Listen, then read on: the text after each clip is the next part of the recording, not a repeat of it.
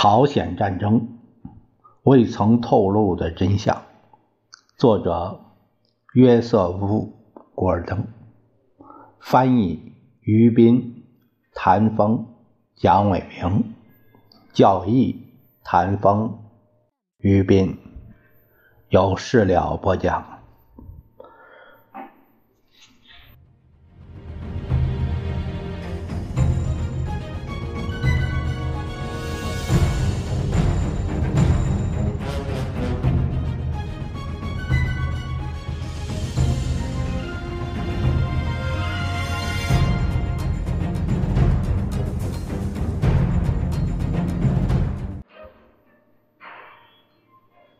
朋友们，我们今天呢，就是来看这部书，这个大部头的这个书，这是十六开的，十六开的有多少字？我看啊，啊，七百七百多页啊，七百五十页大致，十六开的版本，嗯，这个不少啊。我们今天呢，就开始这个正文第一章。第一章第一章的题目叫“精斗央虾”，啊，精搏斗，那遭殃，虾遭殃啊，一个这样的题目。我们看看这个里面具体讲的什么内容。国务卿迪安·艾奇逊，此人善于此令，怒形于色。他在朝鲜战争某一特别沮丧的时刻。曾经愤怒地拍而起，他吼道：“如果世上最聪明的人们企图为我们在世界上寻找进行这场该死的战争最糟糕的地点的话，无论从政治上还是从军事上考虑，都会无一例外地选中朝鲜。”确实，韩国这个联合国认定的盟友。是一个相当别扭的伙伴，但这是有原因的。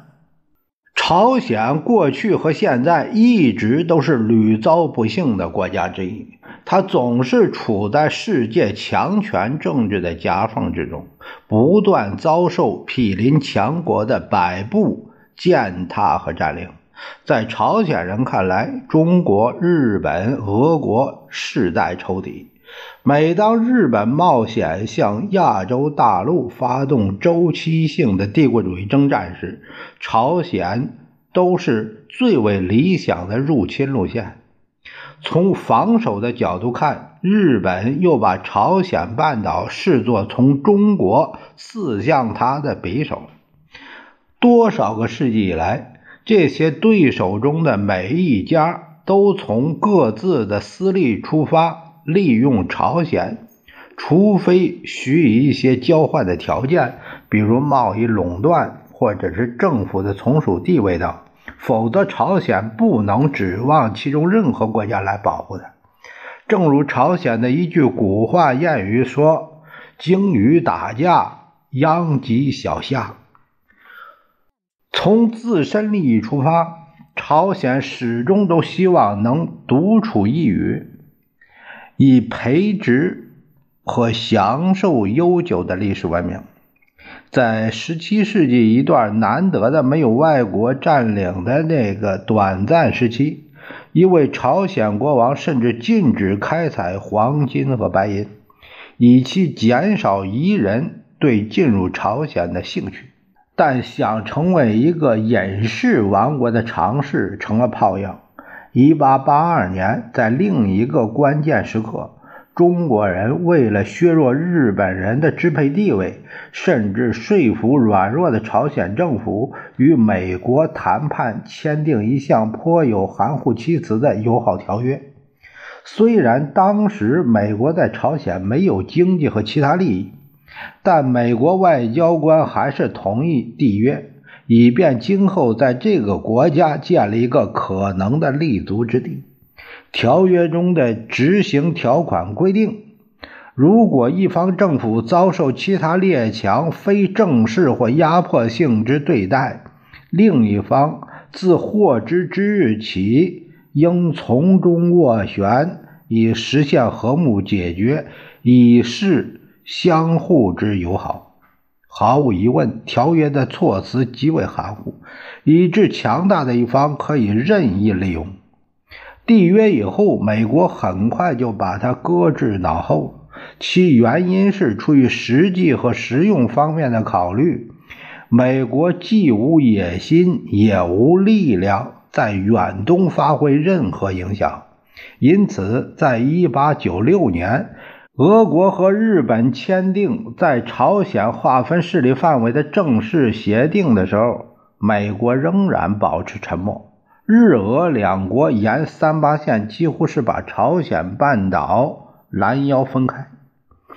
俄国获得北半部，日本占领南半部，双方在各自地域掌握政治和经济大权。日本人由于占领了首都汉城，控制了朝鲜傀儡皇族，一个名义上的统治者，主要功能是镇压国内的反对派。朝鲜这个被分割的附庸国，既不能控制自身的现状。也谈不上对自己的未来有什么发言权，但是，正如占领军从历史上领悟到的，民族主义尊严这种特质不是用刺刀或者是军靴可以轻易抹去的。朝鲜人对于自己的过去感情强烈，他们津津乐道于回忆那些久远的年代。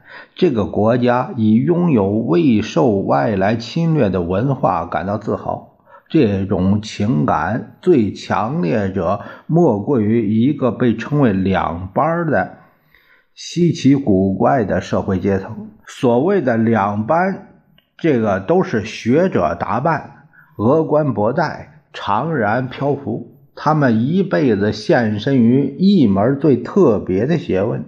记忆自己或是朝鲜其他家族的戏谱。李敬善是一个十分敬业的两班，他可以两腿相盘，端坐于坐垫之上达数小时，双目紧闭，发吟唱之声，背诵二十四卷以上的家谱戏表。其中包括十七代之前的荣耀一幕。当时他父系的一名亲戚曾短暂的跟高丽王位继任之事沾点边儿。然而李敬善的儿子李承晚，李承晚是生于一八七五年三月二十六日，在年轻的时候就意识到了两班体系的荒诞之处。现在的家族住在一所俯瞰汉城的破木屋里，每天靠几把大米活命。对祖先的顶礼膜拜究竟有什么价值呢？两班又有什么权利向其他的家族索求物质支持？难道是因为他们的后裔在二十个甚至是三十个世纪之后还跟王权沾点边吗？正如李承晚对传记作家 Robert 奥利弗所说，这种膜拜祖先的毛病，甚至传到了一贫如洗的种水稻的农民那里。于是李承晚做了个决定，这对一个亚洲青年来说，无疑是极其困难的。在他十九岁的时候，他进入汉城。一所由卫理公会传教士办的学校，渐渐地脱离由他父母传承的佛教和儒家信仰，剪去了朝鲜男人头上的传统发髻。他阅读麦克卢尔展望这些美国杂志。当他了解西方的民主以后，发觉对于中世纪式的朝鲜社会。政治制度再也没办法忍受。仅仅几个月的功夫，他实现了从一个传统的东方主义者到准西方人的改变。李承晚的下一步是投身于反对帝制的政治活动。他在教会中学里编辑一份学生报纸，并且领导游行示威活动，要求驱逐日本人，重建一个经过大刀阔斧改革的君主政体。他在一次集会上饱含激情的慷慨陈词，汉城的报纸称他为激进分子和好斗之士，傀儡王朝则报以对政治意见分子的镇压，把李承晚投入了监狱。朋友们把枪支偷运进监狱，发生了交火。一名警卫腿上受伤，李承晚和一个同伴逃了出来，但很快又给抓了回去。接着发生的就是折磨和苦难，其残酷的程度，即使以东方酷刑的严苛标准来说，也是比无比的残忍。李承晚手无寸铁，落在一个堪比中世纪王朝的一群暴徒手里。据李承晚对他传记作者奥利弗的叙述，他的双臂被丝带紧紧地绑在背后，丝带紧勒入肉，双腿间放着两根棍子。再在膝盖和脚腕处把两腿紧紧的捆起来，之后两名警察扭动两根棍子，还把三角形的竹片系在他手指之间，然后一起收紧，以致骨肉都脱落了。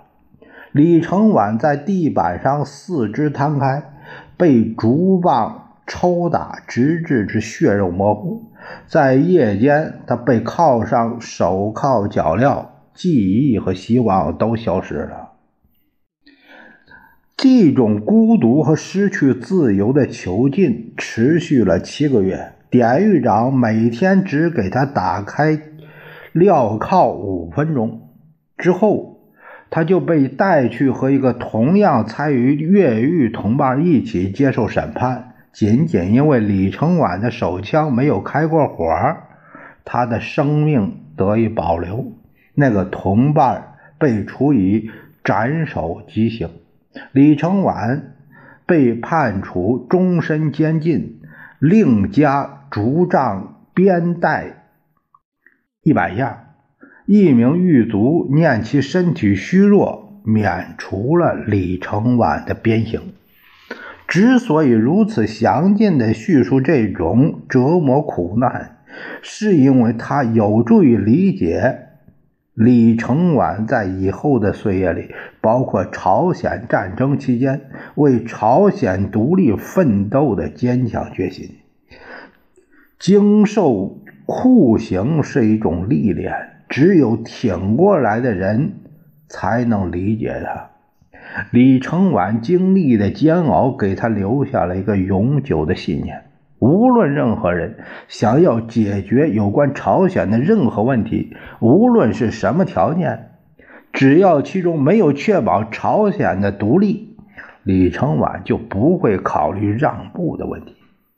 总之，李承晚在狱中又被关了六年，尽管生活条件还差人意。他的美国传教士朋友们前来看望，给他带来书籍，更坚定了他的信念。坚持信奉基督耶稣的理想，对于实现政治自由至关重要。在他的宣言和政治宣传册子里。李承晚哀叹本国人民的自私自利，他们不互相帮助，因为他们并不懂得“我为人人，人人为我的”道理。他认为政治自由不是通过法律和规章，而是通过平民百姓的心灵改变而实现的。李承晚全盘接受了基督教义的一事十分重要，原因有几个方面。尽管有些在当时无关紧要，李承晚有了新的信仰。他认为自己是一个工具，上帝的意志将通过他得以贯彻。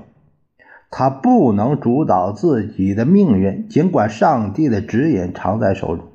半个世纪之后，当他与美国官员发生争执时，他经常会怒斥他，就像基督救世主。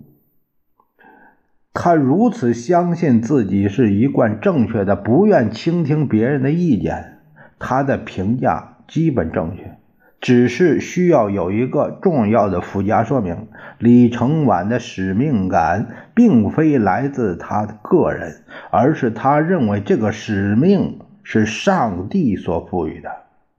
人们是否相信一个人可以真正成为上帝的信徒，这一点其实并不重要。李承晚觉得自己就是这样的一个信徒，他在今后一生中。都以此来左右自己的行为。李承晚当时还没有办法感觉到这一点，他后来的皈依具有巨大的政治价值。二十世纪上半叶，美国大众舆论对亚洲的看法过多的受到那些曾经在中国、朝鲜、日本、印度支那和其他地方服务的传教士的影响。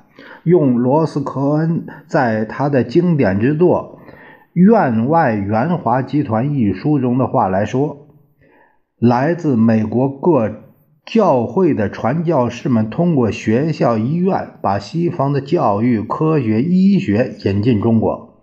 美国新教教会举办培训班，让那些支持教会工作的成员了解传教士的活动。这就给数百万美国人带来了有关中国的信息。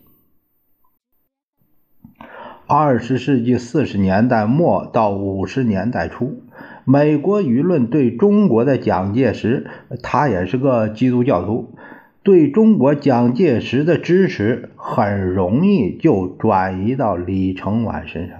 当时两个人的命运似乎交织在一起。美国支持李承晚，并不是支持一位亚洲君主，而是支持一位基督教政治家。李承晚之西方化的主要价值，对他具有直接意义的是，导致他在一九零四年被释放出狱。当时的情景充满了朝鲜政治中令人啼笑皆非、自相矛盾的故事。那年，日本和俄国看来就要开战，朝鲜又一次害怕自己即将成为鲸鱼打架遭殃的小虾，因此，朝鲜傀儡政府中的一个派别决定，请美国实施他们在二十年前签订的友好条约。在全朝鲜公认的最合格的人选就是李承晚，他确实是一名政治犯。但是他会讲英语，了解美国的制度，还是一名基督徒。这样，李承晚就被放出了牢房，有三个月时间的修复、修整、恢复，并作为特派密使被派往了美国。不过，他得到的支持十分有限，朝鲜政府中。占有主导地位的一派甘愿接受由日本控制朝鲜所产生的经济利益，而促成李承晚使命的那一派比较弱小，他们希望朝鲜是一个更加独立的角色。两个派别都有所不知的是，美国干预日俄冲突这个问题业已解决。西奥多·罗斯福总统对日本的强大和能量。很是赞赏，他接受了顾问们的意见，朝鲜并不适合自我治理。罗斯福在东方的首要目标是保持美国对刚从西班牙手中夺来的菲律宾的控制。罗斯福认为，美国具有一种天定命运，要把菲律宾带入现代世界。这样，罗斯福就同日本做了一笔交易。罗斯福支持日本，宣称其在朝鲜和满洲具有特殊利益。作为回报，日本将不会再去动菲律宾的念头。从帝国主义的实际利益来说，这个交易对美国有利。一旦日本想要攫取菲律宾，美国可没有军事力量来保住它。在罗斯福的回忆录里，他给出了另一种解释。他说：“诚然，条约已庄严确定朝鲜应当保持独立，然而朝鲜本身无力实施该条约。至于设想任何其他国家在自身利益没有受到威胁的情况下去为朝鲜人做他们自己完全无能为力的事情，这是不可能的。”李承晚当时二十九岁，对这一切毫不知情。他即将面临的是一场大国外交现实中的初次洗礼。给他的钱只够他旅行到日本神户，他必须在那里暂时停留。呃，要么就是在檀香山，在旧金山，嗯，以便募集。款项继续他的使命。在华盛顿的朝鲜亲日外交使节拒绝为他安排任何官方的介绍，李承晚只能依靠他在卫理公会的关系，获得了年迈的美国国务卿海约翰的接见。海约翰做了一个小心翼翼的郑重声明，说。只要机会出现，本人无论代表个人还是代表美国政府，都尽己所能履行条约规定的义务。此时，日本和俄国已经在一场虽然短促，然而十分激烈的海战中兵戎相见了。双方都意识到，接着打下去也是徒劳无益，于是接受了罗斯福的安排。到他位于纽约长岛浩湾的夏季别墅举行和谈。经过海约翰的安排，一九零五年夏天，李承晚终于在浩湾拜访了罗斯福，欲请美国支持朝鲜的独立。罗斯福对李承晚说了很多客气话，但是呢，模棱两可，不得要领。呃，如多年以后李承晚回忆的，罗斯福表示将乐于为贵国做任何事情，但是任何请求都必须经过正式的外交渠道。罗斯福没有告诉李承晚两件事。就在那会儿，陆军部长威廉·霍华德·塔夫托正在前往东京的途中，去批准。一项协议的生效，作为日本人控制满洲和朝鲜的回报，这项协议将给予美国自由控制菲律宾的权利。另外，罗斯福完全清楚，驻华盛顿的朝鲜亲日大使馆不会做任何事来干扰这笔交易。几个月之后，正式的俄日条约在罗斯福的主持下，在。新罕布什尔州的普茨茅斯签字，该条约给予日本对朝鲜事实上的控制权。罗斯福模棱两可的话语让李承晚兴高采烈地赶往华盛顿，可是朝鲜外交使节粗暴无礼，拒绝见他，并命令门卫，如果他再来，把他扔出去。于是李承晚的使命。悲惨的告终，美国的口是心非和他自己国家的政府为经济利益而接受日本支配的意愿，使李承晚成了牺牲品。多年之后，李承晚说。这疯狂的几周给他对美国的诚信度的看法留下了永久的伤痕。无论是以正式的条约语言，还是外交官说了什么，可以相信的是，美国只会捍卫他所认为的最高利益。李承晚的教会朋友们也不想改变美国的政治，接受现实吧。他们一次又一次地告诉他，日本人把朝鲜正式变成了一个受保护国，更其更号为叫什么呢？日语叫叫 chosen 啊，更号为 chosen chosen 啊，其实也就是朝鲜，并宣称日本将要按一个省那样来治理美国和其他国家。把外交使团撤出了汉城。朝鲜作为一个国家，已经不复存在了。极度痛苦的李承晚不能回到他的祖国。他知道他的反日政治活动已经使自己成为一个受到监视的人物。曾创办了李承晚在朝鲜上过的教会中学的卫理公会传教团，愿意帮他在美国维持学生身份。接下来的五年里，李承晚成了一个流浪学者。他在位于华盛顿特区的乔治华盛顿大学学习神学。他放映幻灯片，开讲座，讲述传教工作。朝鲜独立事业，以赚取一些生活费。一位传教士的支持者赞扬他是基督福音为朝鲜人民服务的杰出榜样。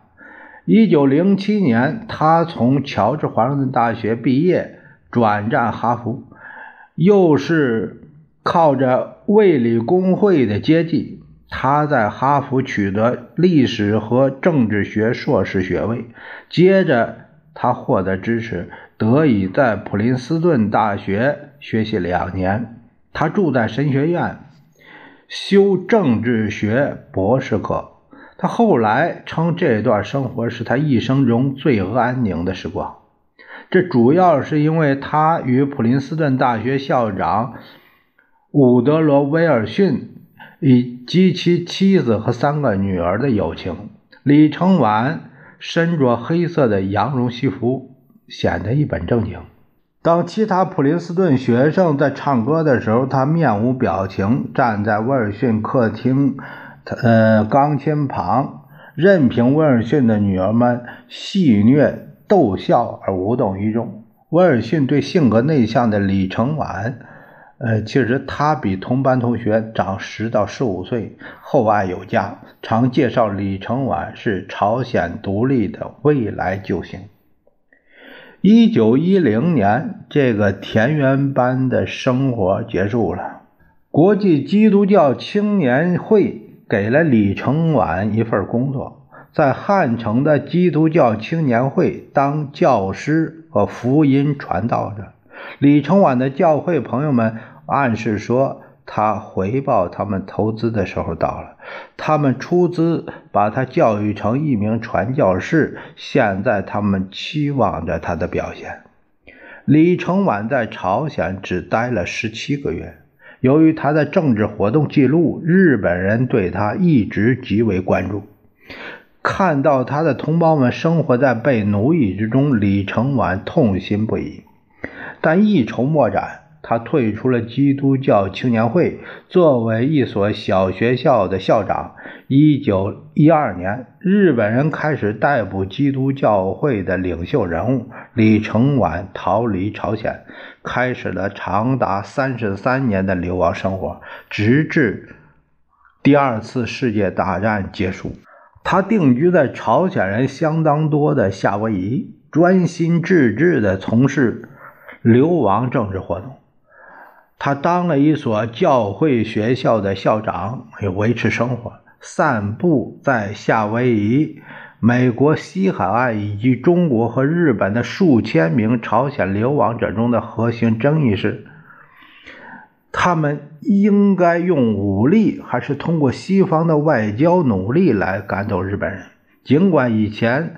曾对西奥多·罗斯福政府感到失望，但是李承晚仍然相信西方外交官的公开言论。因此，当他的普林斯顿老朋友伍德罗·威尔逊，呃，那个，呃，当时是美国总统，呃，宣称巴黎呃和会结束了第一次世界大战。将要关注各国人民的自决权的问题的时候，李承晚又一次欢欣鼓舞、兴高采烈的朝鲜民族主义者们在汉城开会，组织了一个临时政府，选举并未到会的李承晚为总统。李承晚有此头衔在身，就向美国国务院申请了一本护照，以便出席巴黎和会。令他痛苦的是，威尔逊总统下令把李承晚平于门外。为了东方的和平，威尔逊需要日本的合作，而李承晚的出席将会带来干扰。另一位亚洲人胡志明则设法进了会场，但是没人把他当回事儿在越南战争时期，他名震呃世界。绝望的李承晚试图组织群众集会，调动美国舆论来支持他的事业。那些十年前曾经欣赏过他关于朝鲜传教士生活的幻灯片的卫理公会教友们，现在都对李承晚敬而远之。他只能对少得可怜的在美朝鲜人发表讲话。李承晚跑到上海去见他的临时政府内阁成员。然而，他看到更多的是明争暗斗，而不是宏图大计。李承晚的领导权很快就旁落了。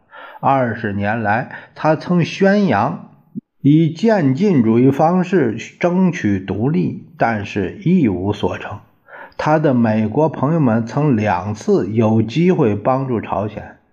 但是美国两次都变成一一头帮着摧残朝鲜这只小虾的鲸鱼。